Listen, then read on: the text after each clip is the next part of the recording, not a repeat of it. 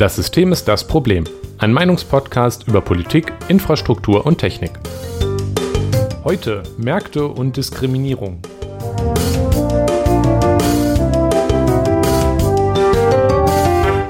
Guten Abend, Jonas. Guten Abend, Nikolas. Wir haben uns wieder eingefunden, um heute Podcast zu machen. Ich Jawohl. habe es wieder sehr vermisst. Letzte Woche geredet haben wir mal wieder über Infrastruktur. Mal wieder, ja. Unser aller Lieblingsthema. Äh, das war auch eine echt lange Folge, ist mir beim Schneiden auch nochmal Tatsächlich. aufgefallen. Aber äh, das hat sich auch gelohnt. Also ich glaube, so war so, glaube ich, so ein richtiger Rundumschlag gegen Radwege in Deutschland. So insgesamt. Ja.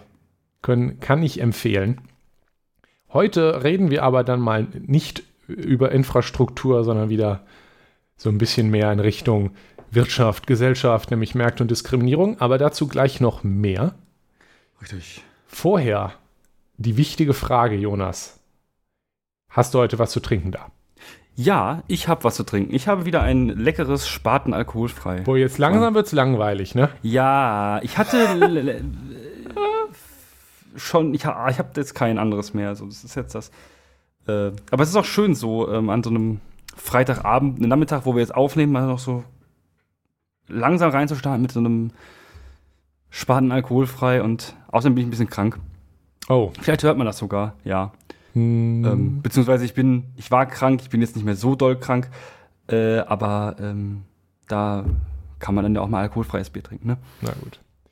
Also ich klinge vielleicht sogar auch ein bisschen belegt, aber das liegt bei mir Ja. tatsächlich nicht an. Ja gut, es, Allergien sind auch in dem Sinne eine Krankheit, Ja. aber äh, ich merke meine Frühblüherallergie gerade nach und nach reinhauen, Schön. dass ich da immer so ein bisschen, weil die Nase zu habe jetzt. Äh, äh, Ja. es geht aber noch, solange ich das Haus einfach nicht verlasse, von daher Ist alles gut. Ja, finde ich gut. Finde ich, ist, ist, eine, ist eine sehr, sehr gute äh, Maßnahme. Apropos Ja. Haus nicht verlassen, du hast ja noch genug Tee. Hast du einen? Ja, in der Tat. Ich habe Geil. hier, der zieht gerade noch, äh, gleich äh, sollte ich mir eine, äh, ein Glas einschenken können. Ich habe mal wieder meinen Beerentee, von dem ich mehrfach erzählt habe, der, wo man den Tee selber eigentlich auch snacken kann, weil es nur getrocknete Beeren sind, größtenteils. Ist das so eine gute Idee bei, wenn man Heuschnupfen hat? Beeren? Ja, Beeren sind kreuzallergisch. Also viele Leute sind gegen Beeren allergisch, die auch gegen Pollen allergisch sind. Okay, also ich hatte nie ein Problem mit dem Tee. ja, okay, wenn du dann kein. ich, äh, falls, falls ich du mich jetzt gleich nicht mehr hörst und nur noch ein, Ja, okay, was- so dann schlimm hast du es wahrscheinlich ruf den nicht. Arzt bitte, danke. Ähm, Oder ka- kann ich auch einfach deine Freundin anrufen und sagen so, hey, der liegt da und mach mal was. ja, auch, auch eine gute Gut. Idee, ja. Gut. Aber gehe ich jetzt mal nicht von aus. Äh, wir gut. müssen ja nicht gleich wieder in Alarmismus verfallen. Ne?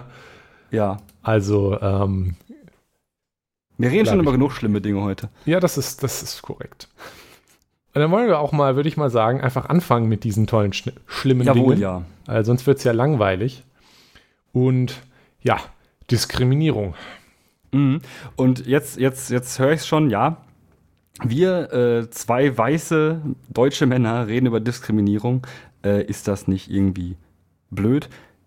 Jein, möchte ich dazu antworten. Und zwar eigentlich sagen, wir wollen natürlich nicht darüber reden, wie sich Menschen, also wie es sich anfühlt, diskriminiert zu werden und auch nicht, wie sich Leute fühlen, die diskriminiert werden, weil wir das nicht nachvollziehen können. Ja? Äh, wir beide, gehe ich von aus, leben sehr dis leben diskriminierungsfrei. Ähm, worüber wir aber reden können, ist Zahlen, Daten, Fakten und diesen gesamten Mythos darum, um diesen freien Markt und wie der ähm, funktioniert, wenn es um Diskriminierung geht oder auch eben nicht. Ja, wir wollen ja auch nicht einfach nur über Diskriminierung reden. Das wäre selbst für uns, glaube ich, ein zu breites Thema für eine Folge, sondern spezifisch um auch um diese Überlappung vom freien Markt und der Diskriminierung. Denn äh, was man gerne hört, wenn man von Diskriminierung redet und spricht mit den richtigen, schrägstrich falschen Leuten, ist ja, dass Ja. es die gar nicht geben kann. Also wir, wir gehen Ja. gleich auch noch mal auf ein paar konkrete Beispiele von Diskriminierung genauer ein. Aber was es auch sein mag, Gender Pay Gap oder dass Menschen mit anderen Hautfarben, mit anderen Herkünften im Arbeitsmarkt benachteiligt werden, wird einem ja gerne gegengesetzt, in Anführungsstrichen, dass das ja gar nicht sein kann, weil Markt. Weil Markt, ja. Ja, also die, die generelle Behauptung ist ja, oder die, die, die, die, die logische Abfolgerung, wenn man das logisch nennen möchte, ist, naja, also zum Beispiel in der, in der Tech-Branche, in der wir ja beide sind und von denen mhm. wir so am ehesten noch mitbekommen, wie das da so läuft. Zum Beispiel, da wird oft behauptet, insbesondere in dem Kontext, es kann ja keine Diskriminierung in den Anstellungspraktiken in der Tech-Branche geben, weil die sind ja so verzweifelt am Suchen ja. nach Leuten. Es wäre ja wirtschaftlich Unsinn, dann zum Beispiel Frauen weniger zu bezahlen oder Frauen bevorzugt nicht anzustellen oder ja, gar. Weil man kann sich das ja nicht leisten. Genau, das kann man sich ja gar nicht leisten. Der Markt, der ist ja kompetitiv und äh, würde es solche Diskriminierung geben, dann würde ja sofort jemand hingehen und äh, mehr Frauen anstellen, weil die wären ja dann günstiger und dann wäre das ja behoben. Das gleicht Problem sich ja aus, Markt, ja. dies, das. Der Markt ist effizient. So. Ähm, ja. Das kann man jetzt glauben, weil an der Stelle endet es auch. Man, man, es wird, was man immer hört, ist diese Behauptung, dass begründet wird, warum es das gar nicht geben kann, aber dann wird ja auch noch nicht weitergeguckt. Man hat ja gerade erklärt, das existiert nicht, da muss man sich ja auch nicht mehr die Zahlen angucken oder sich damit auseinandersetzen, ob es ja, die gibt, weil es kann sie ja gar nicht geben. Genau, weil, weil, es, weil es einem aus einer aus dieser Ideologie, dass der also ne, nicht existieren kann, das ist, das ist einfach wirklich wie ein Glauben auch funktioniert, ähm, Dogmatisch, ja. Es ist, ja, genau, es ist einfach das Dogma, ja, das kann ja gar nicht sein, das ergibt ja keinen Sinn, weil dann wäre das ja kein richtiger Markt oder dann wäre der Markt ja gar nicht perfekt. So. Und wenn man dann jetzt sich keine Fakten mehr angucken möchte, ja, weil man das ja glaubt, ähm, dann, naja, hat man ein Problem, weil es gibt ja dazu Zahlen, Daten und Fakten, dass es diese Diskriminierung doch gibt. Ja, wir verlinken dazu einen Artikel von Dan Lu, der schreibt einen Blog, einen, den kann ich auch sehr empfehlen, der sich immer wieder mit Sachen aus der Tech-Branche, insbesondere eben auch deren Anstellungspraktiken ja. und wie, also das ist auch interessant, weil ich glaube, der ist der US-Markt. Also er, er beschreibt ja, ja, natürlich primär den US-Markt und wie dann zum Beispiel die US-Tech-Riesen Interviews, Jobinterviews, Bewerbungsgespräche führen und so weiter. Das ist schon echt spannend, wie dumm das oft ist, ähm, ja. Das ist jetzt, dass ich das jetzt dumm nenne, ist der erste Hinweis darauf, dass vielleicht nur weil es einen Markt gibt, doch nicht einfach alles perfekt ist, was Wirtschaftsunternehmen tun. Ja. Und ich meine, ich würde jetzt auch sagen, dass das nicht so einfach ist mit der Markt ist effizient, daher muss das, was müssen das, was Firmen tun, muss das perfekt sein. Das, dass das oder nicht auch, stimmen kann. Oder auch logisch sein. Ja? ja, dass das logisch sein muss. Dass das nicht stimmen kann, weiß ja eigentlich jeder Mensch, der mal versucht hat, was zu kaufen. auf dem Markt mhm. und festgestellt habe, dass es ganz schön viel Scheiße auf dem Markt gibt. Ja. Und ähm, naja, er kommt offensichtlich auch ganz schön viel Scheiße raus. Naja, der hat sich jedenfalls angeguckt, also er hat einen Artikel geschrieben über, über das Thema äh, Diskriminierung und äh, Markt, das äh, insbesondere in Bezug auf die Tech-Branche, nennt aber auch ein paar andere Beispiele, mm. die, die ich ganz gut finde, an denen man sich angucken kann, wie falsch diese diese Annahme ist, dass der Markt da perfekt ist. Zum Beispiel, was, was er genannt hat, was ich sehr eindrücklich fand, ist ein, und zwar, er hat sich den Markt angeguckt für äh, promovierte ÖkonomInnen mhm. von 1958 bis 87. Da hat er, zitierte er, äh, also das ist schon lange her, ja. Und, ja, klar. Da war auch schon der Markt sehr kompetitiv. Und er nennt ja ein, äh, ein Beispiel von einem, von einem Menschen, der äh, beschrieben wird, der in dem Markt als eine der wenigen gleichberechtigten Männer und Frauen angestellt hat. Also eine der wenigen Firmen und in den 58, äh, in den 50ern, 70ern, 80ern muss ich jetzt, glaube ich, auch nicht erklären, dass es da relativ unüblich ja. war, wenn dann da viele Frauen gearbeitet haben. Ja. Insbesondere in, in irgendwelchen Positionen, die nicht Sekretärin waren. Ja, genau.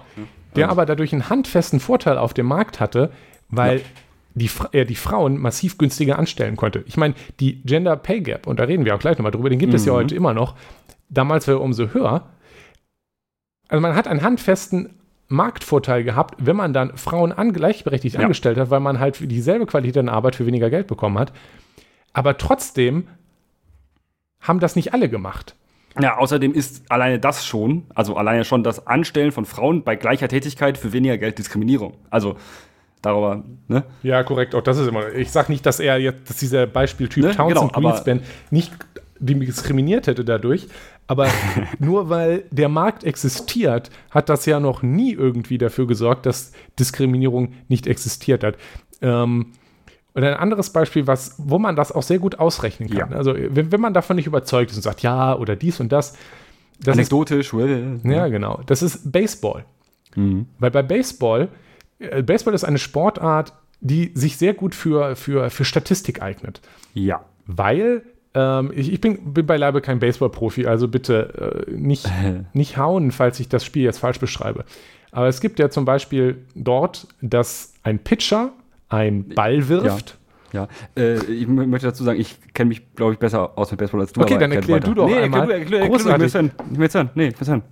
Was du sagst. Okay, Aber weil, okay, Weil das wäre ja schön, wenn du das auch einfach wüsstest. Äh, dann, dann korrigiere Los, wir mich. testen dich jetzt. Aber Ja, äh, also, es ist ja so, der Pitcher wirft den Ball, den Ja. Baseball, und ein Batter mit einem Mhm. Bat, also einem äh, Schläger, einem Baseballschläger, Mhm. muss den dann schlagen. So, es ko- gibt natürlich noch mehr in diesem Spiel. Ja. Ich möchte das aber als Beispiel nennen, weil hier kann man jetzt schon super Sachen rechnen. Man kann über die Karriere eines Batters zum Beispiel einfach die Statistik ausrechnen, wie viele Bälle hat er getroffen. Ja. Und damit kann auch, man natürlich von auch, auch auf, aufgelöst auf von, von welchem Pitcher. genau, aufgelöst auf äh, von, ähm, naja, auch Pitcher Linkshänder oder Rechtshänder. Ja. Ist auch wichtig. Weil das Spiel im Gegensatz zum Beispiel für Fußball, was sehr dynamisch ist, relativ statisch ist und wir Mhm. Ja. immer diese exakt gleiche Ausgangssituation mit dem Wurf und dem Schlag haben und Ja. dann kann man sehr viele Faktoren ähm, sehr präzise ausrechnen und, vergleichen. Genau. Und du kannst die, du kannst den, den, den Spielstatus kannst du sehr, sehr einfach darstellen. Ja, Weil wenn du genau. jetzt äh, Bases loaded hast zum Beispiel, also wenn auf jeder Base einer steht, dann ist die Taktik, die du spielst, auch eine andere. Mhm. Oder wenn du jemanden an zwei stehen hast, ist die Taktik auch eine andere, wie du nach dem Ball schlägst. Also, ne, sowas. Ja. Das ist auch alles. Witzigerweise kannst du das auch alles real-time berechnen und dann tatsächlich daraus werden auch im Spiel Statistiken ähm, oder äh, Taktiken ähm, berechnet. Ja. Also das, denn Lou hat, glaube ich, auch noch einen anderen Artikel, wo er genau deswegen, weil man den Zustand eines Baseballspiels Ja. gut modellieren kann, was natürlich deutlich schwerer ist, zum Beispiel bei Fußball, wo es halt keine feste Menge an möglichen Positionen Ja. auf Ja. dem Spielfeld gibt, ist das Wobei, ein da- bisschen komplexer, das Ja, da geht es aber auch dahin, dass man das, dass das modelliert wird Na, inzwischen. natürlich, natürlich auch. also aber ist aber statistisch nicht so gut. ja, genau. Baseball eignet sich da einfach gut für. Ja. Worauf ich hinaus will, ist, man kann die Qualität eines Spielers oder einer Spielerin, äh, da benutze ich jetzt bewusst das generische Maskulinum, weil äh, das ist halt Ba Männersport. Baseball ist ein, ein In- Männersport. Ähm, in- Frauen spielen in der Regel Softball. Es So? gibt keine, es gibt, glaube ich, keine. Was ist es denn Softball? Softball ist ähnlich. aber, aber der Ähm, Ball ist weich Ball, oder was? kleinere Entfernung, äh, kleinere Be Felder. Ja, ist anders. Aber ähm, ist auch ein spannender Sport. Auch, ähm, Okay. auch sehr, sehr äh, gut bezahlt in den USA tatsächlich. Also ich habe nur, ja. nur Baseball mal ähm, auf wie, bei Wii Sports gespielt und war nicht gut drin. Naja, also man, man kann also so oder so ist natürlich nur, wenn, selbst wenn es eine Frauenliga gäbe, äh, Ja. was Ja. wäre vielleicht, aber die Männerliga ist natürlich die kommerziell relevante, die man dann auch analysieren kann, weil da viel Geld Wie bei allem ist. Sp- Spitzensport übrigens. Also, Ja, müssen wir uns genau. nichts vormachen. Genau.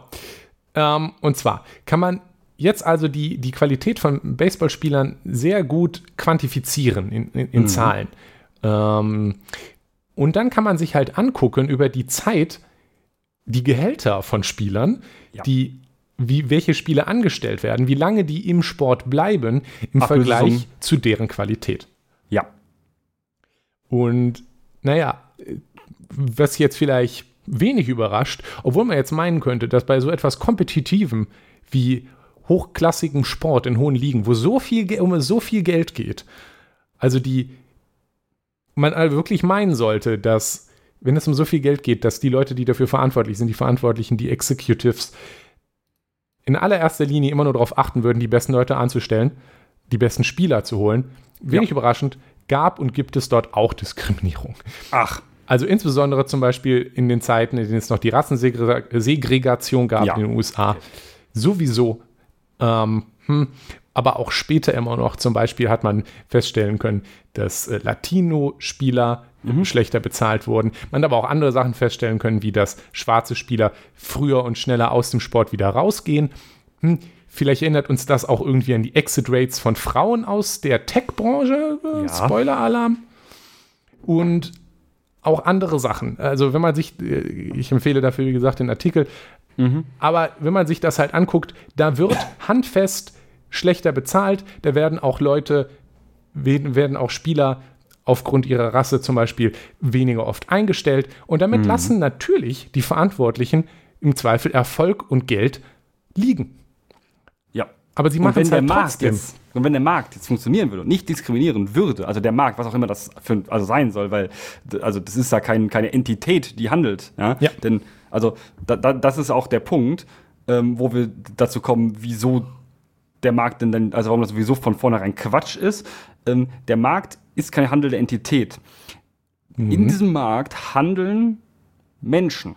Und wenn die ja? rassistisch sind, dann ist denen, bezahlen die im Zweifel halt auch, sind die im Zweifel auch bereit, das Geld liegen zu lassen, weil die sind halt rassistisch.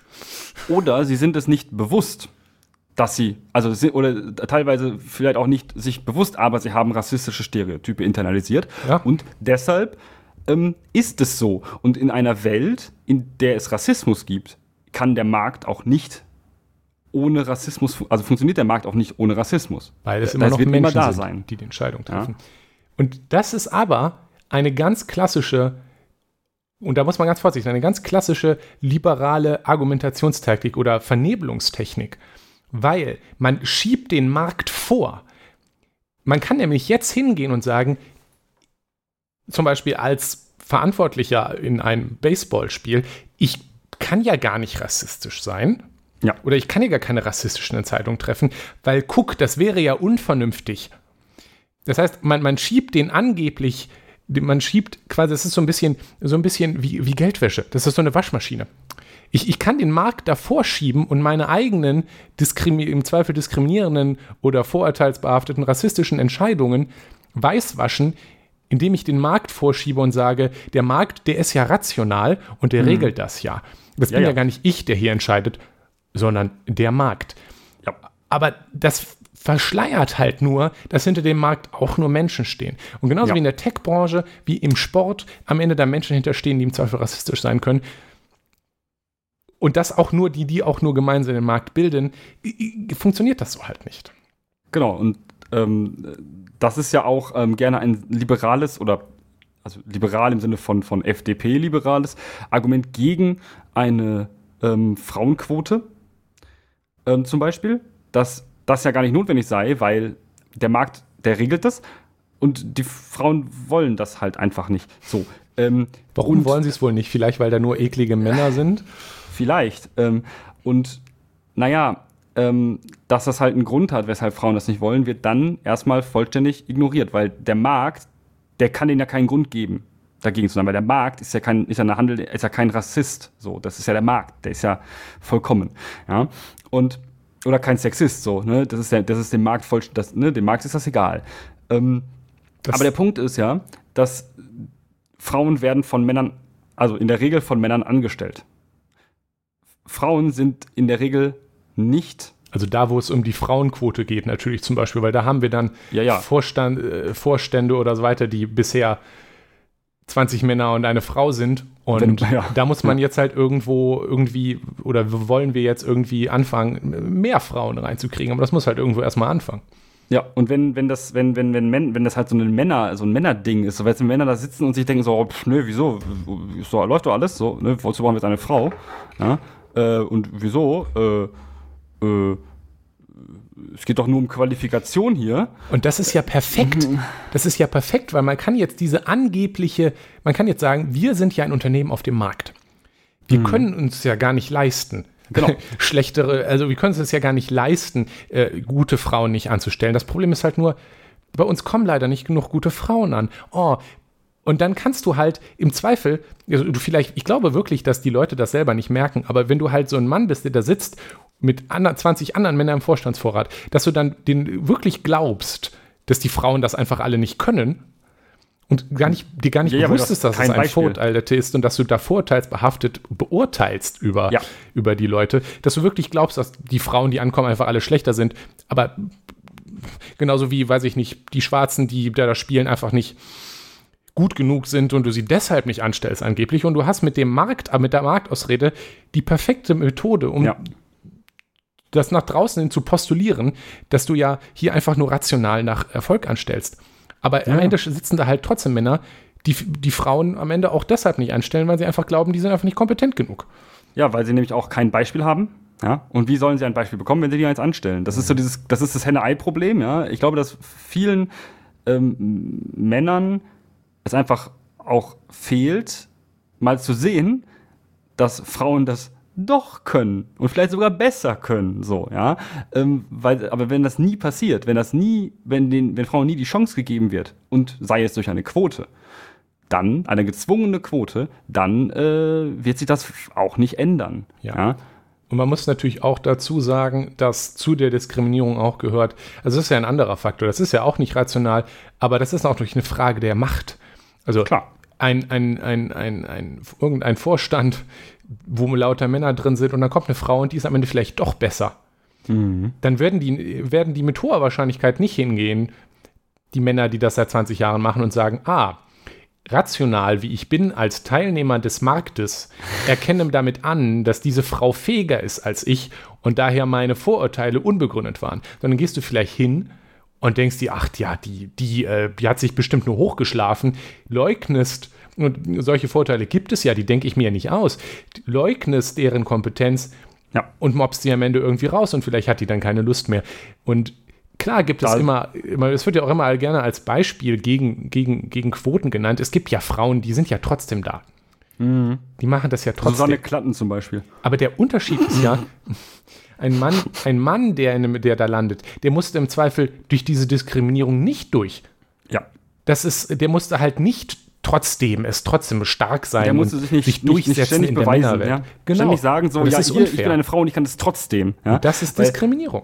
Genau, weil bei, bei, bei, bei Männern kommt niemand auf die Idee zu fragen, äh, ja, kannst du das denn auch? Sondern da wird, das, da wird dann äh, von einer Grundkompetenz ausgegangen. Oder äh, Frauen auch, ja, ähm, und was, oder willst du vielleicht Kinder haben? Mhm. Ja, ähm, Männer möchten auch Kinder haben. Und vielleicht Ja. auch sich Elternzeit nehmen, Also, das soll ja auch legal sein, ähm, habe ich gehört als Vater. Ne? So, aber Männer werden das nicht gefragt beim ein, bei der Einstellung. Mhm. Frauen, also jetzt in unserem, in unserem beiden Alter, war ja in deinem auch schon, glaube ich, also in meinem auf jeden Fall, wenn du eine Frau bist, keine, ähm, keine Kinder hast und dich irgendwo bewirbst auf einen gut bezahlten Job, verspreche ich dir, dass selbst wenn es nicht gefragt wird, weil das echt also Darf auch nicht gefragt werden, Nein, da- ich. sowieso nicht. Nee, aber äh, wissen wir alle, dass sie das im, Hinter im Hinterkopf behalten. Mhm. Bei gleicher Qualifikation, gleicher Abschluss, gleiche Vorerfahrung, ja, man, wir schaffen einen, einen, also einen objektiv gleichen Menschen. Mich oder eine Frau der gleichen Qualifikation, wer wird eingestellt? Ja, wahrscheinlich du, Wer- weil mit, mit, mit jetzt in fast dem 30, Alter muss man ja schon damit rechnen, dass da sicherlich dann bald die Kinder kommen und dann ist das erstmal ein Jahr weg. Das kann ich mir wirtschaftlich gar nicht leisten. Mit, mit einer an Sicherheit grenzenden Wahrscheinlichkeit werde ich eingestellt. Ja.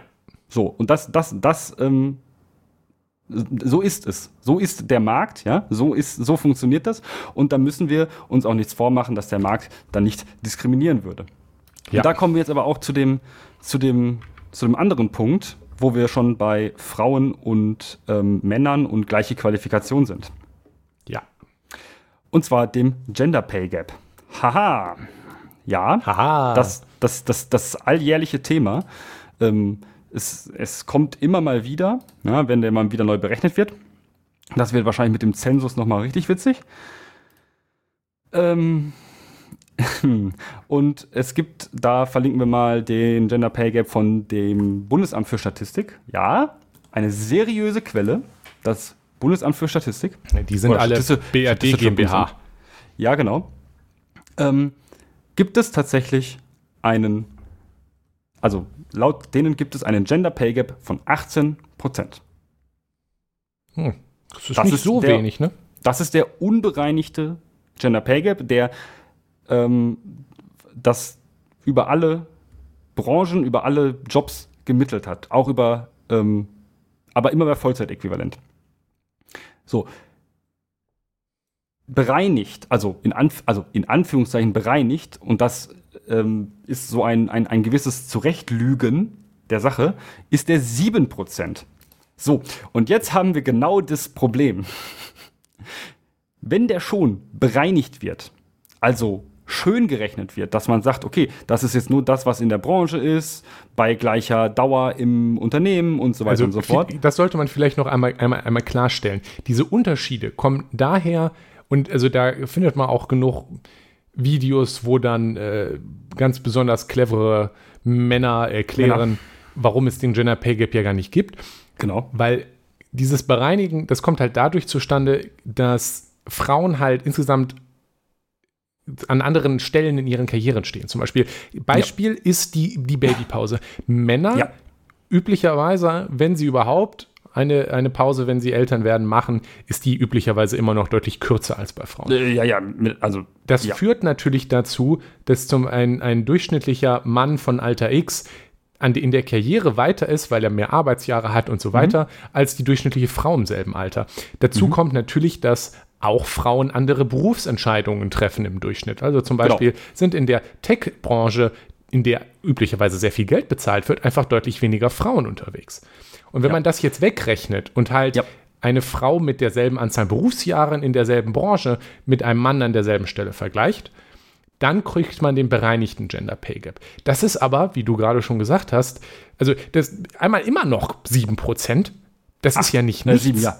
Ja, also da 7%. bleibt immer noch ordentlich was übrig, was man halt nicht weg erklären kann. Und selbst dann ist es natürlich auch schon ganz schön frech, jetzt zu sagen, okay, wir rechnen jetzt mal die Unterschiede zwischen Männern und Frauen weg und guck mal, wenn man die Unterschiede wegrechnet, dann ist weniger Unterschied da. Weil es ist auch ein Problem, dass Frauen üblicherweise in Branchen landen, in denen weniger bezahlt wird. Und das liegt nicht daran, dass die Frauen einfach hingehen und sagen, hm, ja, so wird das gerne dargestellt. Frauen gehen halt lieber in, ah, Frauen sind ja emotionaler und gehen deshalb lieber zum Beispiel in Pflegeberufe und so weiter und die werden halt schlechter bezahlt. Dann würde ich einmal zum Beispiel sagen, hm, ja, ist das vielleicht auch ein Problem? Ja. Ist es vielleicht zum Beispiel ein Problem, dass in der Medizinbranche ganz schöne Hungerlöhne immer noch gezahlt werden, angesichts der Arbeit, mit denen die Leute dazu gekackt werden, weil Genau, auch zu wenige Leute angestellt werden? Und die, die am Ende ähm, dann die hoch, hohen Qualifikationen und die, Absch äh, die, die, die Universitätsabschlüsse haben, sind dann die, Herr, die, die Herren-Doktoren. Ja? Und äh, die, die ganzen Menschen, die sich an, am Ende wirklich um die Personen kümmern ja? und sich der Pflege widmen und ähm, dem, dem Gesundwerden machen, ja, also das, das tatsächliche Handwerk am Ende, wenn man das so nennen möchte, sind in der Regel Frauen. Und zwar mit einem sehr, sehr, also sehr, sehr großen Anteil Frauen. Und dass in der Tech-Branche zum Beispiel Ist genau so- andersrum. Genau, dass in der Tech-Branche zum Beispiel so wenige äh, Frauen unterwegs sind, das liegt auch nicht daran, wie es gerne dann dargestellt wird von den Leuten, die behaupten, den Gender Pay gibt, gibt es gar nicht, weil Frauen halt einfach nicht so gerne in die Tech-Branche gehen Oder nicht so logisch denken können. oder nicht so logisch denken können. Ja, jetzt wird es richtig eklig. Das liegt an der Tech-Branche. Ja. Und das kann man halt auch, das hat übrigens den Lu auch einen hübschen Graphen, äh, wenn man sich nämlich die Verteilung von der, äh, an, von den äh, Prozentzahl an Frauen bei den Majors, also bei den Abschlüssen in verschiedenen Feldern anguckt. Da sieht man zum Beispiel, dass seit den 70ern das so relativ konstant am Steigen ist in Feldern wie Medizin, ähm, Jura und äh, Physik. Physical Sciences ist ähm, nicht nur Physik, aber Ja, und da ist zum Beispiel äh, Medical und Law School dann jetzt so in der aktuellen Ära nahezu bei 50 Prozent. Während, die, während die Informatik zwar erst mit, mitgestiegen ist, bis ja, so die Mitte teilweise noch stärker gestiegen ist, ja. noch stärker gestiegen ist, bis so 1985, aber seitdem wieder am Sinken ist. Aber massiv, ne? Also wir waren mal bei 37, 37 Prozent. Ja, ja, Und jetzt sind schon. wir, also das ist jetzt natürlich USA, aber Natürlich. ich denke nicht, dass sich das, dass es in Deutschland groß anders sein wird.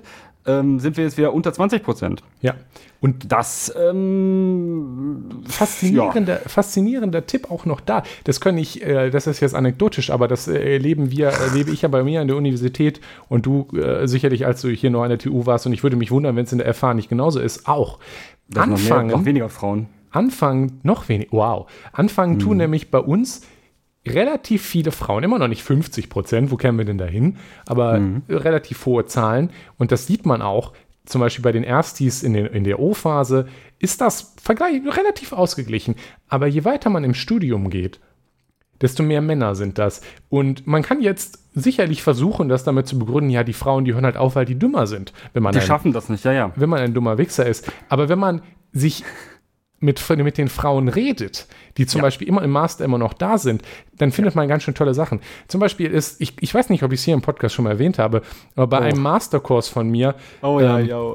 äh, war, ich, ich möchte keine Namen nennen, aber bei einem Masterkurs von mir zum Beispiel ist am Ende Mhm. ein Typ dadurch aufgefallen, dass er, naja, er hat ein paar sexistische Sprachnachrichten rumgeschickt und sich ansonsten auch ein bisschen daneben benommen. Und nachher haben wir rausgefunden, dass er einen Incel-YouTube-Kanal betreibt, ähm, wo er halt die klassischen, und wir haben ja eine Folge über Incels gemacht, die, die klassischen Sachen, äh, die die Incels halt so erzählen, erzählt.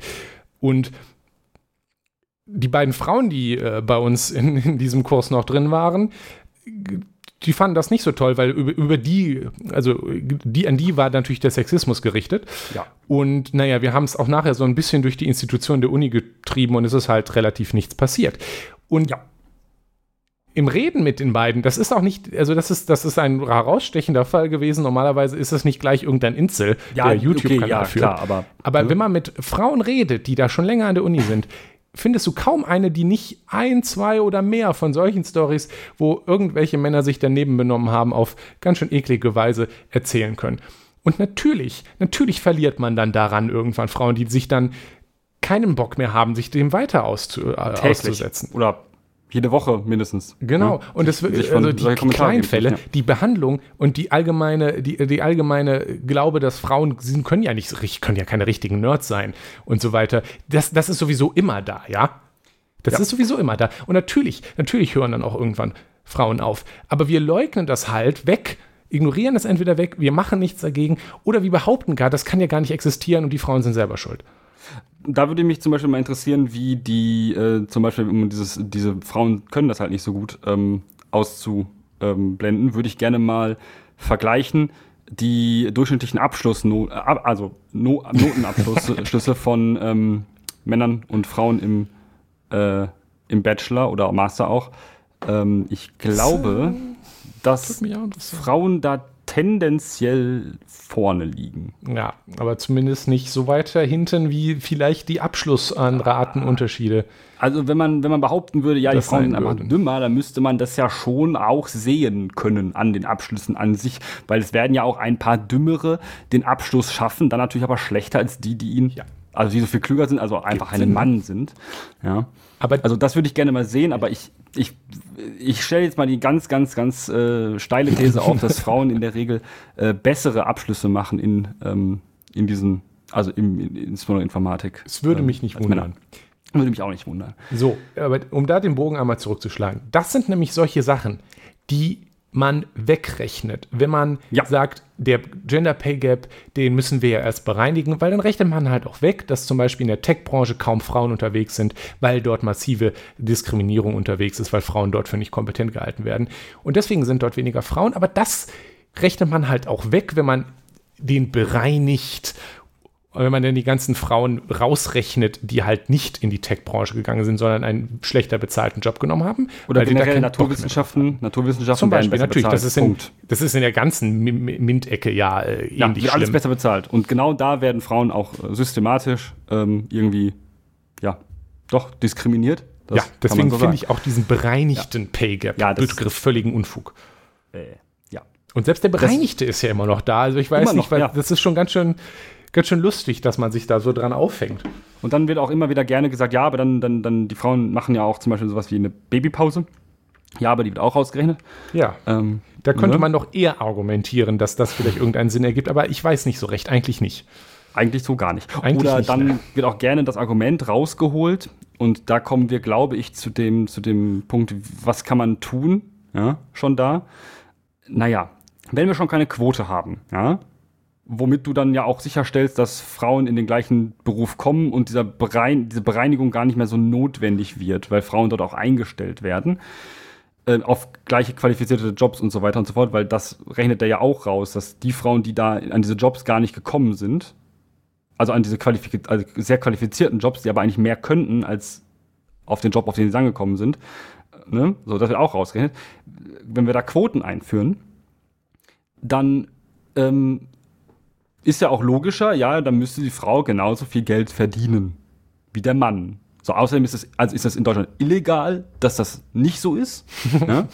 Also, mhm. wenn du das per se so, also wenn du das per se so machen würdest, also du sagst ja, ich bezahle Frauen grundsätzlich 18 Prozent weniger oder 7 Prozent weniger, dann äh, kriegst du aber richtig schön Stress ähm, von, mit, mit Gericht und so, weil äh, das äh, ist sehr illegal.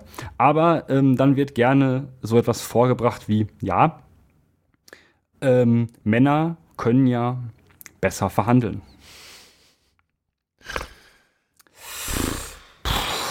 Äh, also auch das da, ist natürlich schon wieder ein Vorurteil. Ja. Dazu möchte ich sagen, äh, jein. ähm, natürlich hat das auch was damit zu tun, wie Frauen sozialisiert werden und wie Männer sozialisiert werden. Ja, das darf man ja auch nicht vergessen, ne? Weil das ist ein sehr, sehr guter Punkt. Weil selbst wenn es jetzt so ist, dass ja. äh, äh, Frauen schlechter verhandeln, dann hängt das sicherlich damit zusammen, dass ihnen vielleicht ihr Leben lang erzählt wurde, dass Frauen ja die gefühligeren Menschen äh, ja. sind und so weiter und vielleicht als Kinder eher die Barbies kriegen, während die Jungs halt die Autos kriegen und sah ihnen erzählt wird, wie wichtig die Karriere für einen Mann ist. Ja. Also selbst, selbst alles, was man da wegrechnet, ist ja auch der tiefgreifende patriarchale, die patriarchalen Strukturen, in denen wir aufwachsen. Ja.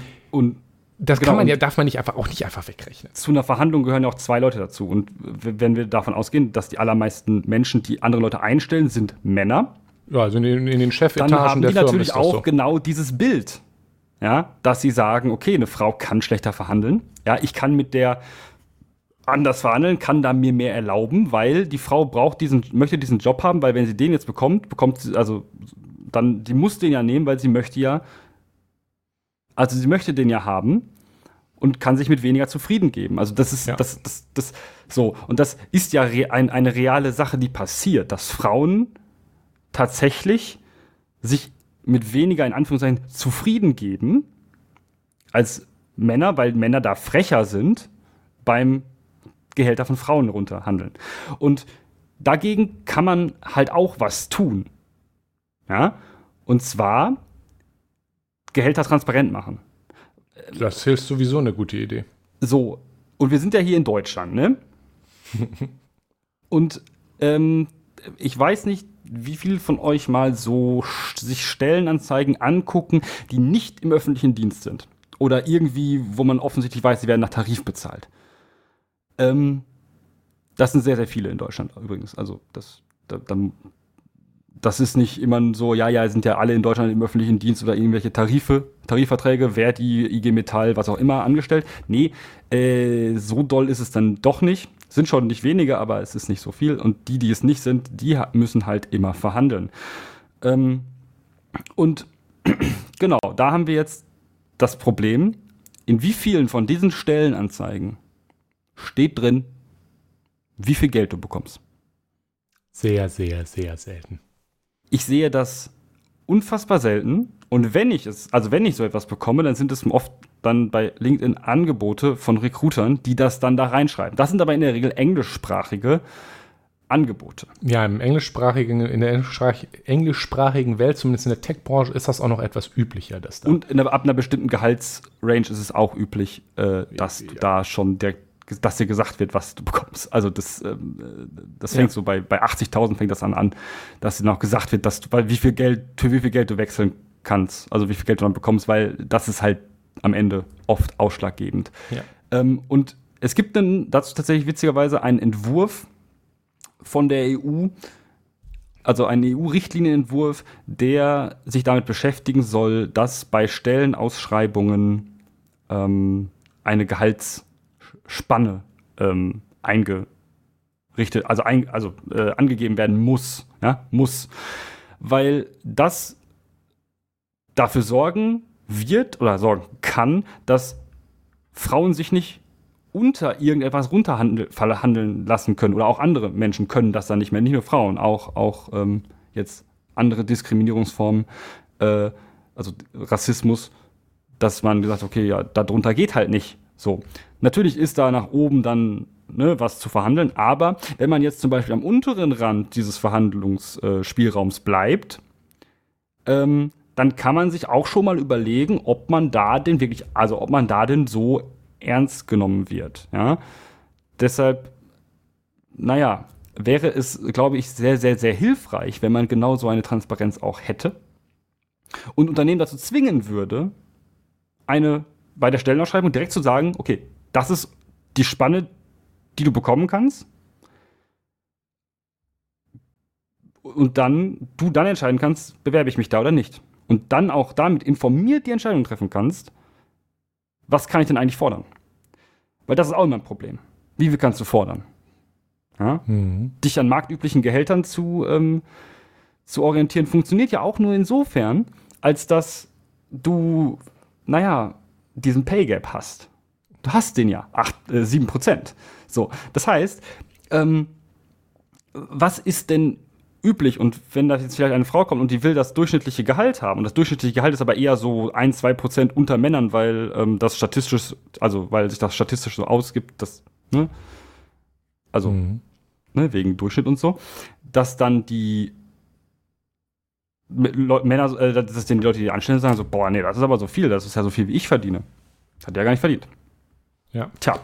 Und dann kannst du sagen so, puh. Also, was, was ich da noch erwähnen möchte in, in der Ecke ist, dass es, wir man, man, man also zumindest ich habe das Gefühl, in Deutschland ist das auch relativ noch verbreitet, so dieses, diese Weisheit über Geld spricht man nicht. Mm. Und wenn ich, will ich, ich will jetzt natürlich nicht dafür sprechen, dass, weiß ich nicht, ihr sitzt mit Freunden am Tisch und sagt, wusstet ihr eigentlich, ich habe mir letztes Jahr einen dicken Lamborghini gekauft, weil ich so viel Geld verdiene. Aber das ist ein, eine Weisheit oder ein, ein, ein, ein Tabu, das ich für schädlich halte. Ja. Zum Beispiel habe ich auf der ähm, Webseite, also das ist, das ist ein Mensch, der äh, macht einen Blog, unter anderem über Sachen mit Nix und das interessiert mich gerade, deswegen bin ich auf der Webseite gelandet. Aber dieser Mensch hat dort eine Tabelle mit allen Anstellungen, den Gehaltsdaten von wann bis wann und den Gründen, warum dieser Mensch dort dann weggegangen ist. Jedenfalls, also eine, eine ganze Tabelle und klärt dort auch konstruktiv, dass man das vielleicht auch selber einfach mal machen sollte. Und das finde ich ja. eigentlich eine gute Sache, weil, wie du gerade erklärt hast, deswegen so ein Gesetzesentwurf halt auch sinnvoll ist, ist das natürlich etwas, von dem wir, wir im Sinne von wir als Arbeiterklasse, äh, als Angestellte natürlich nur profitieren können, wenn wir sehen, was kriegen die Leute in anderen Firmen. Also das hat ja schon ja. einen Grund, dass die Arbeitgeber dazu neigen, das einfach nicht reinzuschreiben. Ja. Weil für die ist das natürlich ein Vorteil. Dann bewerben sich vielleicht mehr Leute und man kann halt immer noch runterhandeln vielleicht. Ja. Und man muss nicht so, Deutschland. Genau, und man muss auch nicht so weniger in, in, in Konkurrenz treten mit anderen Firmen. Ja. Und deswegen ist es, möchte ich an der Stelle ein bisschen appellieren, mhm. seid auch selber ruhig einfach in eurem Bereich, wenn ihr, ihr habt mit guter Wahrscheinlichkeit sind in eurem Freundeskreis einige Leute, die in derselben Branche arbeiten wie euch, redet ja. miteinander. Wenn jetzt, haben wir ja auch gemacht, äh, bevor wir. Genau, wir haben, haben zum Beispiel vorhin gerade noch über unsere Stundenlöhne geredet. Und ja. das ist äh, im Zweifel auch mit euren Kollegen. Weil, wenn ihr wisst, dass euer Kollege mehr oder weniger verdient oder so weiter, ist das für euch vielleicht auch sehr interessant, mhm. für die nächste Gehaltsverhandlung mit Chefe. Ja. Also das ist für uns, wie gesagt, als ArbeitnehmerInnen ein Nachteil, wenn wir darüber nicht reden mit den anderen, was man verdient, ja. weil das ist natürlich dann eine Intransparenz, die können die Arbeitgeberseite super ausnutzen. Ja. Also seid da ruhig transparent. Wenn ihr zum Beispiel in der Tech-Branche arbeitet, ihr habt sowieso eine Webseite, überlegt vielleicht ernsthaft darüber nach, mal aufzuschreiben, was ihr bei welcher Firma verdient habt. Ja. Ein Kumpel. Was wollen Sie machen? Euch, was wollen Sie Sachen, Sachen machen? Euch genau. verklagen, weil ihr nee, sagt, wie viel Geld ihr verdient habt? So? Ist ja nicht verboten. Und was also ein Kumpel von mir, äh, der auch in der Fachshop unterwegs ist, hat zum Beispiel auch eine Umfrage gemacht und ein paar Daten gesammelt. Oh ja. oh das war auch super spannend. Also das Uff. ist wirklich gut. Da für mehr Transparenz, da möchte ich für mehr ja, Transparenz da war ich, Da war ich erschrocken, tatsächlich, als ich das gesehen habe. Die Umfrage hattest du mitbekommen? Ja, ja, die habe ich mitbekommen. Da war ich, glaube hm. ich, schon nicht mehr da. Doch, da war ich noch da. Aber ähm, boah, das hat, hat, mich sehr erschrocken, weil ich da auch gesehen habe, also da habe ich, an dem Moment habe ich schon, also habe ich dann mehr verdient. Und ich habe mir gedacht, wie kann das sein? Ups. Wie kann es sein, dass ich ohne einen Bachelor und so äh, mehr verdiene als der, der am also der, der, ähm, achso, nee, das, nee, da habe ich noch nicht gearbeitet, aber dann kurz danach habe ich gearbeitet, habe ich dann gesehen, wie kann es sein, nochmal im Rückblick drauf gesehen, wie kann es sein, dass ich jetzt mehr verdiene als jemand, der einen Bachelor hat. Also als ich- der, der, der den, sein höchstes Bachelorgehalt angegeben hat. Ich So, sorry. möchte behaupten, Kann dass das unter anderem daran liegt, dass viele, die gerade einen Bachelor gemacht haben, selber gar nicht wissen, Ja, wie viel sie eigentlich wert sind und vielleicht Ja. sich dann selber glauben, ja, was die mir halt vorschlagen, das wird ja, Ja. schon ganz gut sein und ich bin ja eh nur Bachelor oder fange gerade an. Und wenn man dann halt nicht guckt, was vielleicht andere, die anfangen, so verdienen und was man wirklich wert ist, dann lässt man sich vielleicht halt über den Tisch ziehen. Und deswegen, wie Ja. gesagt, Transparenz. Genau, und da ist es halt auch so, ähm, ich, ich meine, also mir wurde in der Schule, und das ist jetzt also so Berufsorientierungszeug, was man in der Oberstufe dann macht, wurde mir dann erzählt, äh, was man in den, also wurde einem erzählt, was man in den Berufen verdient und was man so erwarten kann, wenn man dann zum Beispiel einen Bachelor und einen Master hat. Und mir wurde tatsächlich, und das, das, das weiß ich bis heute, das hat sich in mein Gehirn eingebrannt, dass gesagt wurde, Elektrotechnikingenieur, also Bachelor, 40.000 Master 46.000. So, das war damals schon wenig. Das war damals Mhm, schon nicht schon. aktuell. Das war damals schon wenig. So, und das ist, das ist ein Problem. Es gibt auch von, vom, vom Statistischen Bundesamt einen äh, Gehaltsrechner, wie viel Gehalt oder so muss ich bekommen in Branche XY. Da kannst du tausend Sachen eingeben und kannst dann, krieg, dann kriegst du gesagt, so, das ist so das Durchschnittsgehalt. Und da steht auch tatsächlich nach Männer und Frauen äh, differenziert. Ähm, und da, weil das einfach nur eine, nur, eine, nur eine deskriptive Statistik ist von was hat man erhoben und so weiter und so fort. Ähm, und da hast du halt, siehst du halt Unterschiede auch. Also stark. Und da ist es halt so, da habe ich mir gedacht, so, hm, das kann ja nicht sein. Und wenn man das sich heute anguckt, ist es tendenziell in der IT-Branche immer noch zu wenig, was da steht. Aber das, glaube ich, liegt mitunter auch daran, dass Menschen, die schon länger irgendwo arbeiten, gar nicht so weit hochkommen. Ja? Leute, die jetzt frisch angestellt werden, die, naja, neu, die jung sind, sind frisch auf dem Markt und können teilweise sogar schon mehr bekommen als jemand, der da schon ein paar Jahre arbeitet, wenn der nie hochgekommen ist. Also wenn er nie irgendwie sein Gehalt groß erhöht hat, weil er nicht verhandelt hat. Weil er auch vielleicht gar nicht weiß, was andere Menschen jetzt verdienen. Und deshalb über Geld reden. Und wenn jetzt zum Beispiel eine Firma was ausschreibt und dann ist das so ein, so ein, wird dann, kriegt dann ein Kollege mit, der dann in dieser Gehaltsrange gar nicht ist, sondern da drunter ist, äh, dann sollte der, dann kann der sich nämlich überlegen, so, äh, wieso bekommt jetzt jemand, der neu eingestellt wird, mehr als ich? Ja. Tja. Und dann kann er nämlich sagen, so, ja, Chefe, ne, du weißt Bescheid, ich ar- hab hier, arbeite schon zwei Jahre, das ist die Range, die du jetzt einem neuen gibst, mach mich mal, mach mich mal 2000 drüber oder so. Ne? Mhm. Und das ist, das ist wichtig, dass man äh, deshalb auch weiß, wie viel andere Leute verdienen und insbesondere auch für Frauen wichtig ist, äh, die dann sehen so, also auch in dieser Situation sind, so, dass sie dann sehen, dass da jemand eingestellt wird und was der ungefähr verdient. Und wenn der halt am, wenn der halt mehr verdient als die Person, dann, ah, dann, dann, dann ist das dann damit offensichtlich, dass das zu wenig ist, was, was die Person bekommt. Ja. Ja, und deshalb über Geld reden oder und, und da, weil der Markt nicht funktioniert, einfach die Unternehmen dazu zwingen, das irgendwo hinzuschreiben. Ja, das ist äh, auch so ein klassischer Fall, wo, wo man sich jetzt einreden könnte, der Markt regelt das, aber wie soll der es denn überhaupt regeln, wenn die Information den Marktteilnehmenden überhaupt nicht bekannt ist? Genau. Also Das ist, keine Informa das ist kein informierter Markt, ja. Ja. Exakt. Und da ist ja sogar, äh, und sogar das ist ja sogar in, in den äh, Modellen äh, Voraussetzung für einen effizienten Markt. Aber nun, wen interessieren schon die Fakten?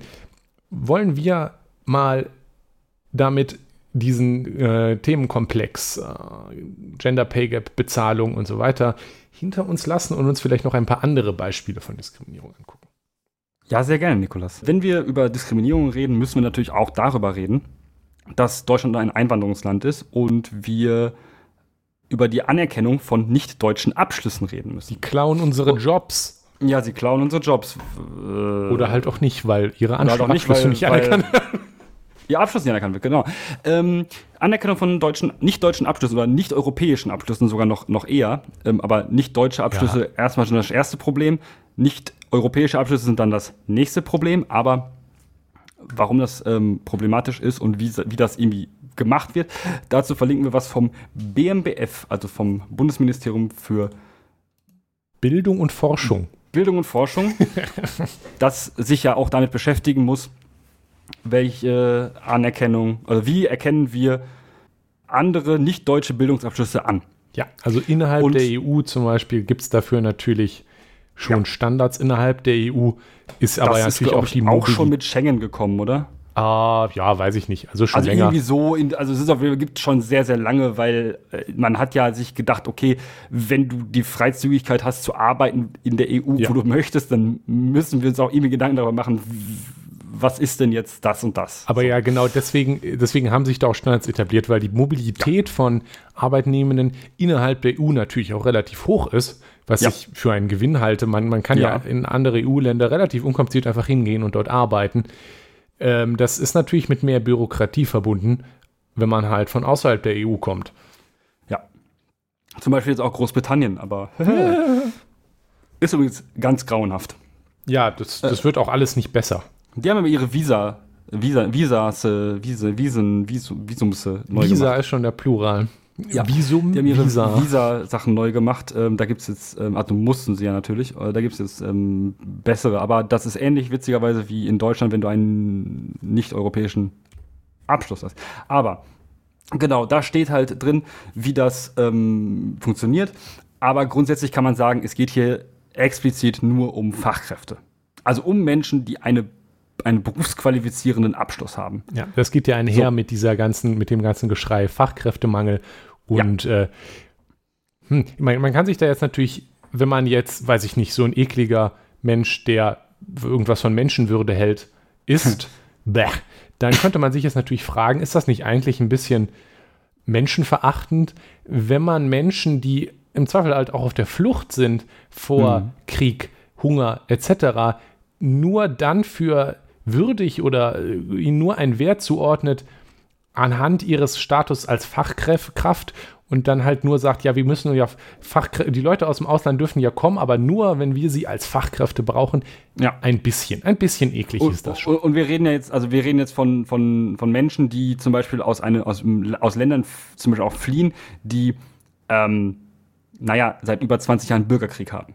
Hm. Ja? Menschen aus Syrien, Libyen, ja, äh, so, diese Menschen werden, also sind perspektivisch schon ziemlich lange hier oder, oder werden perspektivisch nie wieder in das Land zurückkehren können.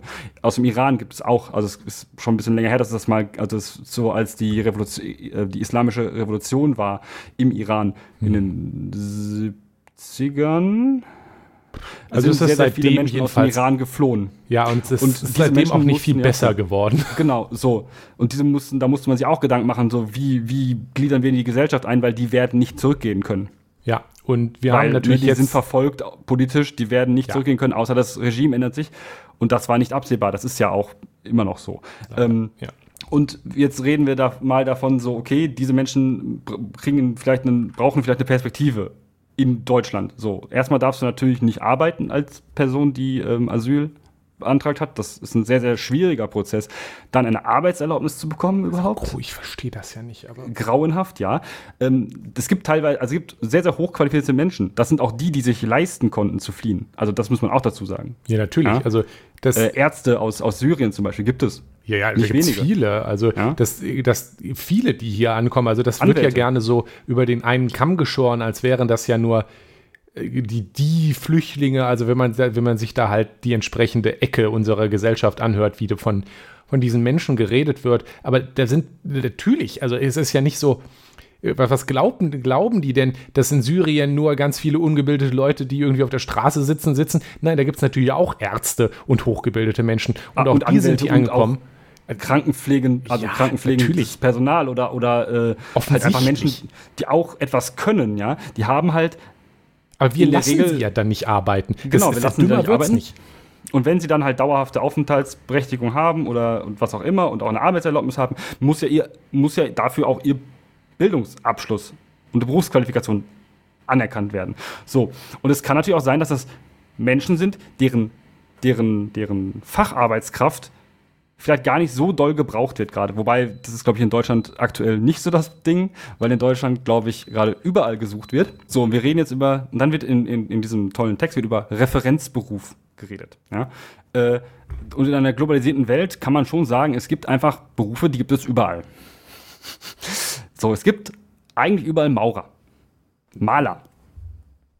Gibt es. Ja. Es gibt überall Anwälte. Also eigentlich überall. Es Ja, aber bei Anwalt ist das natürlich schwierig, das tatsächlich Ja. zu übertragen wegen der Unterschiede in den Rechtssystemen. Ne? Ja, das natürlich schon.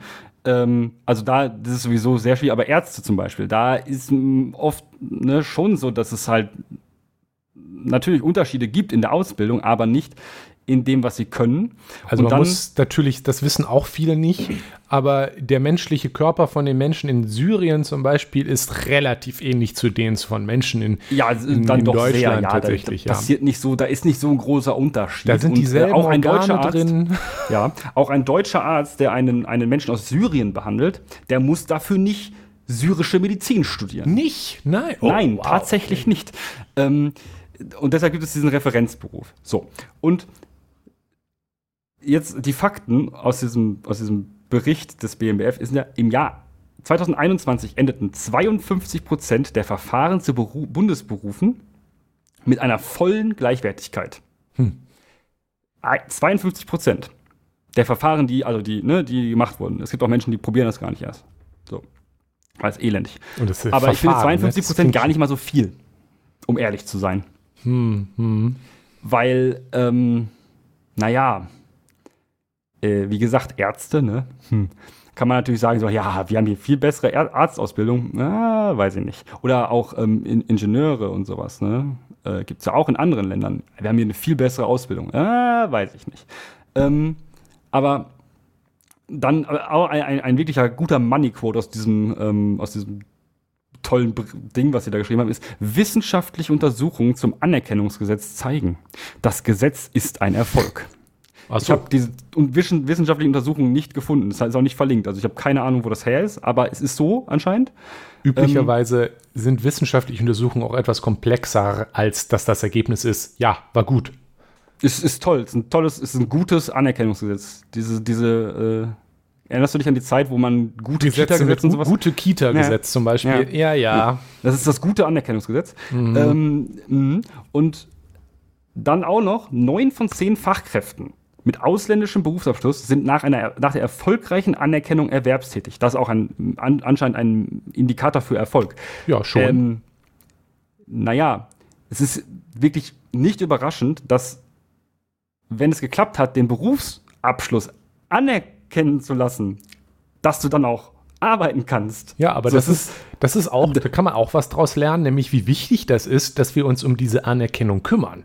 Dass wir Richtig. den Leuten diese Möglichkeit geben, weil das ist ja nun offensichtlich nicht so, äh, dass Leute, die aus dem Ausland kommen, einfach nicht arbeiten wollen, sondern vielleicht sollten wir sie dann halt auch arbeiten lassen ne? und ihnen, ihnen dafür auch ihre Ausbildung anerkennen.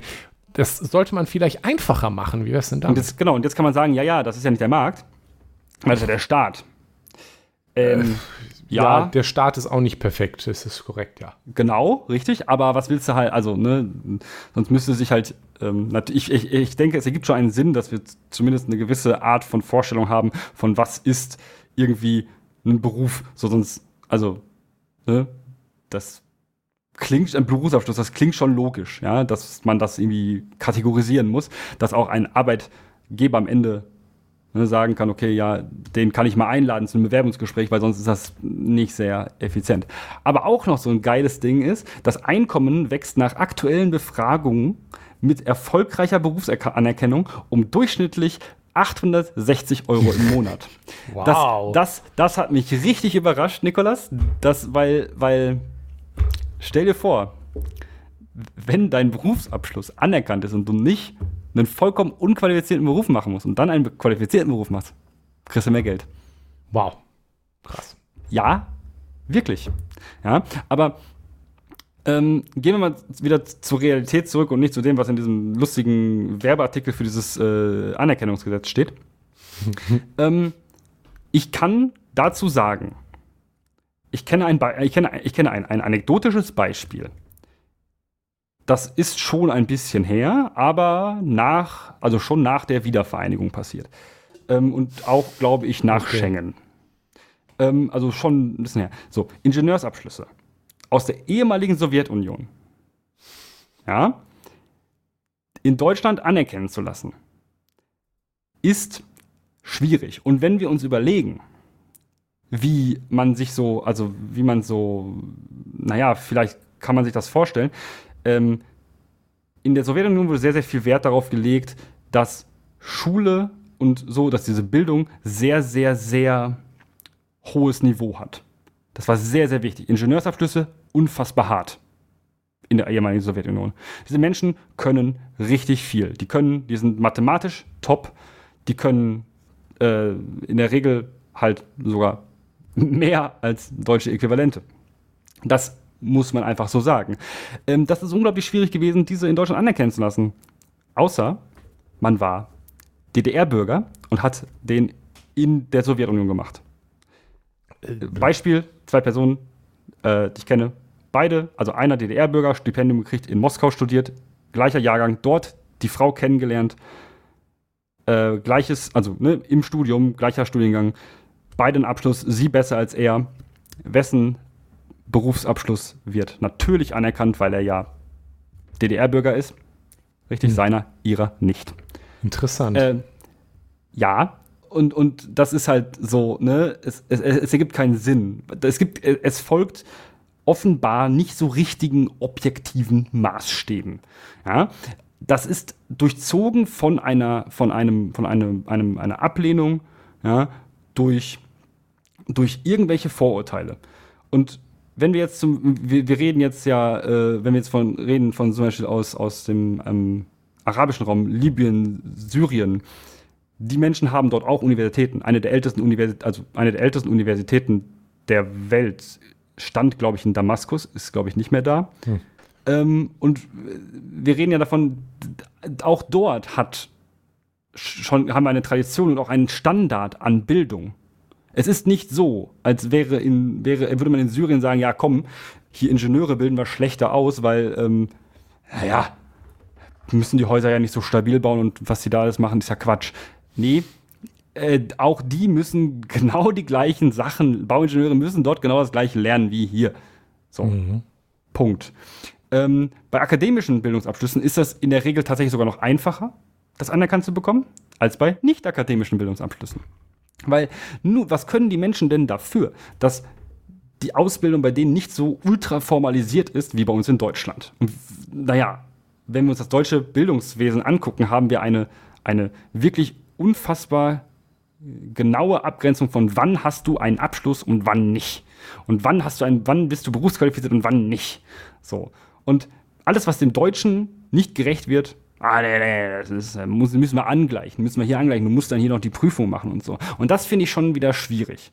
Ja? Das sind Menschen, die diese Prüfung auch in der Regel dann bestehen, weil sie es können. Aber warum müssen die das machen?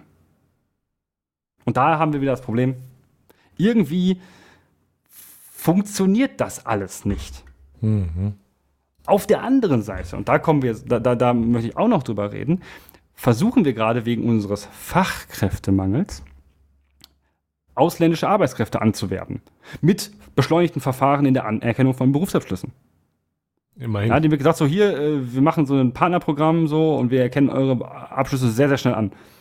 Ja. Und dann geht man da hin und sagt so, ah ja, guck mal hier, ihr, mh, hm, ihr lernt ja auch, also gut, guck mal, ihr habt ja Standards. Ja? Ah, hm, gut. Ist ja wie bei uns.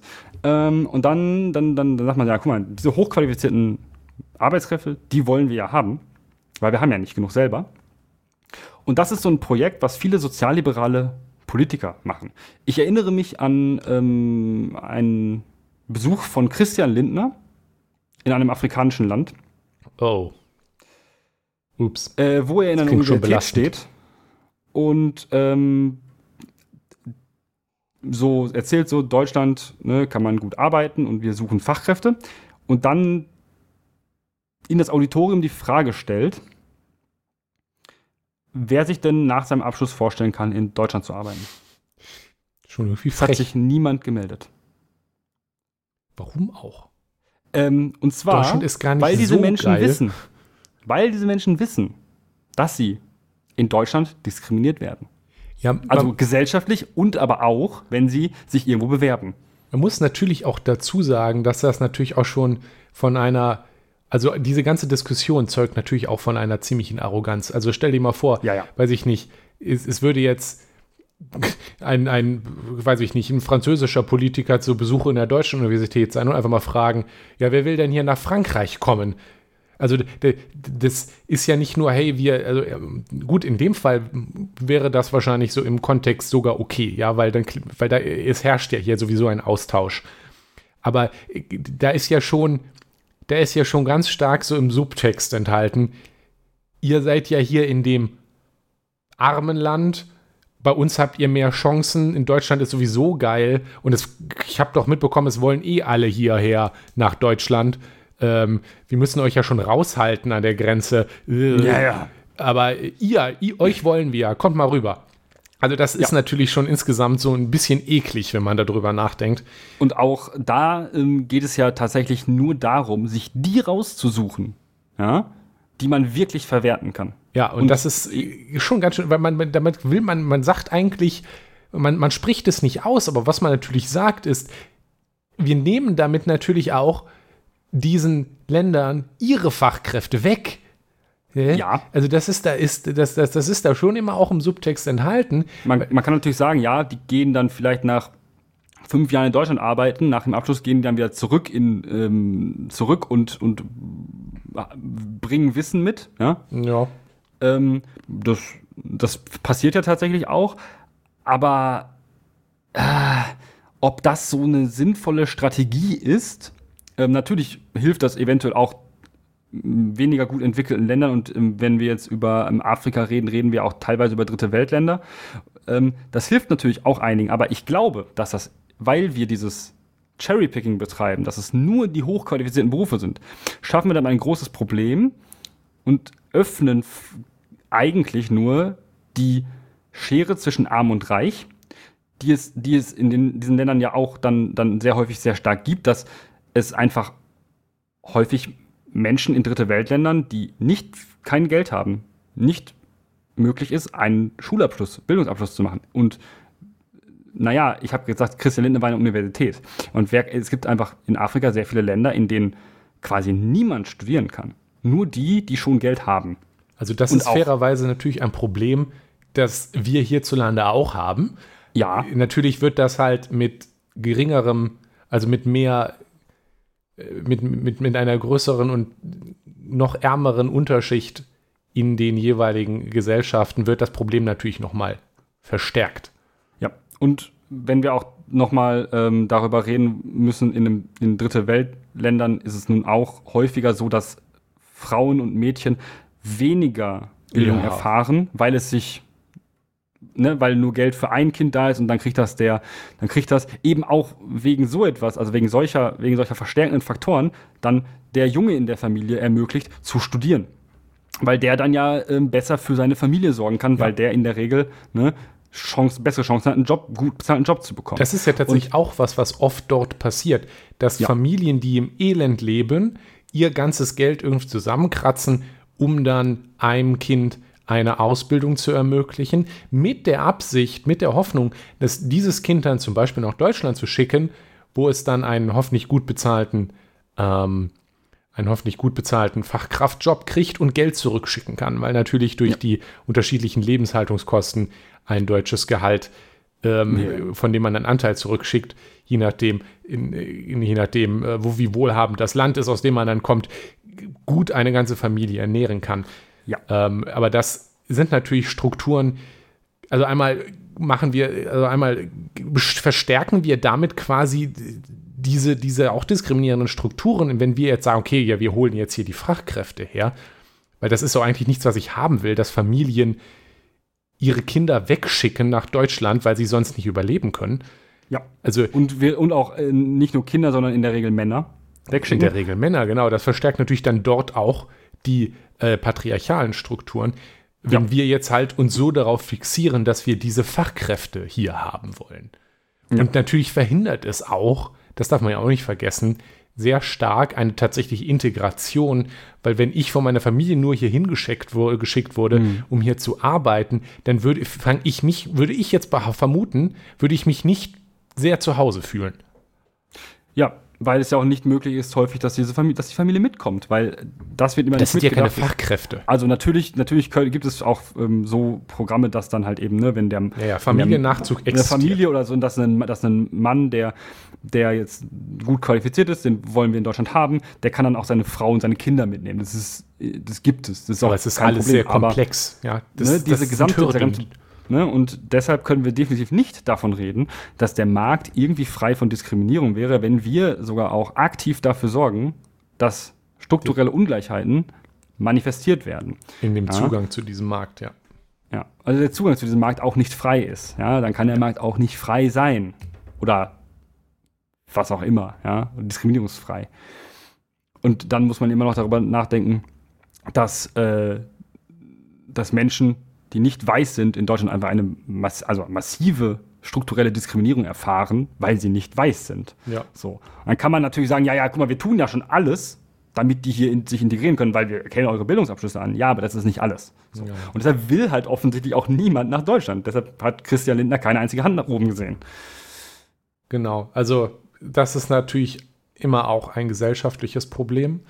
So, äh, diese Diskriminierung, ja, also die, die, der einzige Weg, der einzige Weg, auch aus, und das, was wir im ersten Teil erklärt haben, aus den äh, Vorurteilen, die sich über, über den Markt halt fortpflanzen, mhm. ist es natürlich ein gesellschaftlicher Wandel.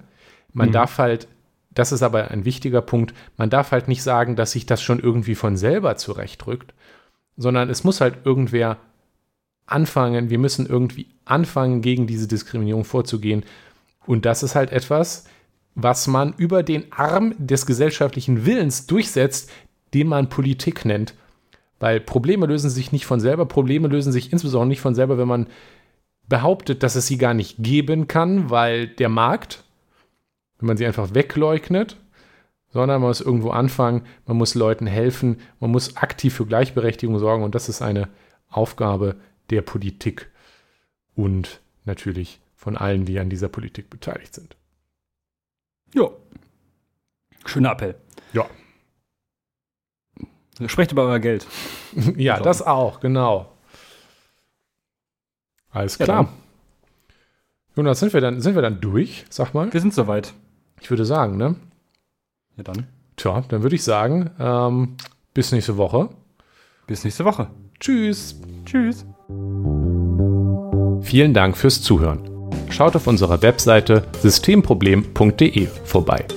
Über Kommentare und Feedback freuen wir uns auf Mastodon an systemproblem at podcasts.social oder per Mail an kontakt@systemproblem.de. Dieser Podcast ist frei verfügbar unter der Creative Commons Attribution Share Alike 4.0 Lizenz. Die Titelmusik ist Trash FM von Alexander Nakarada unter der Creative Commons Attribution 4.0 Lizenz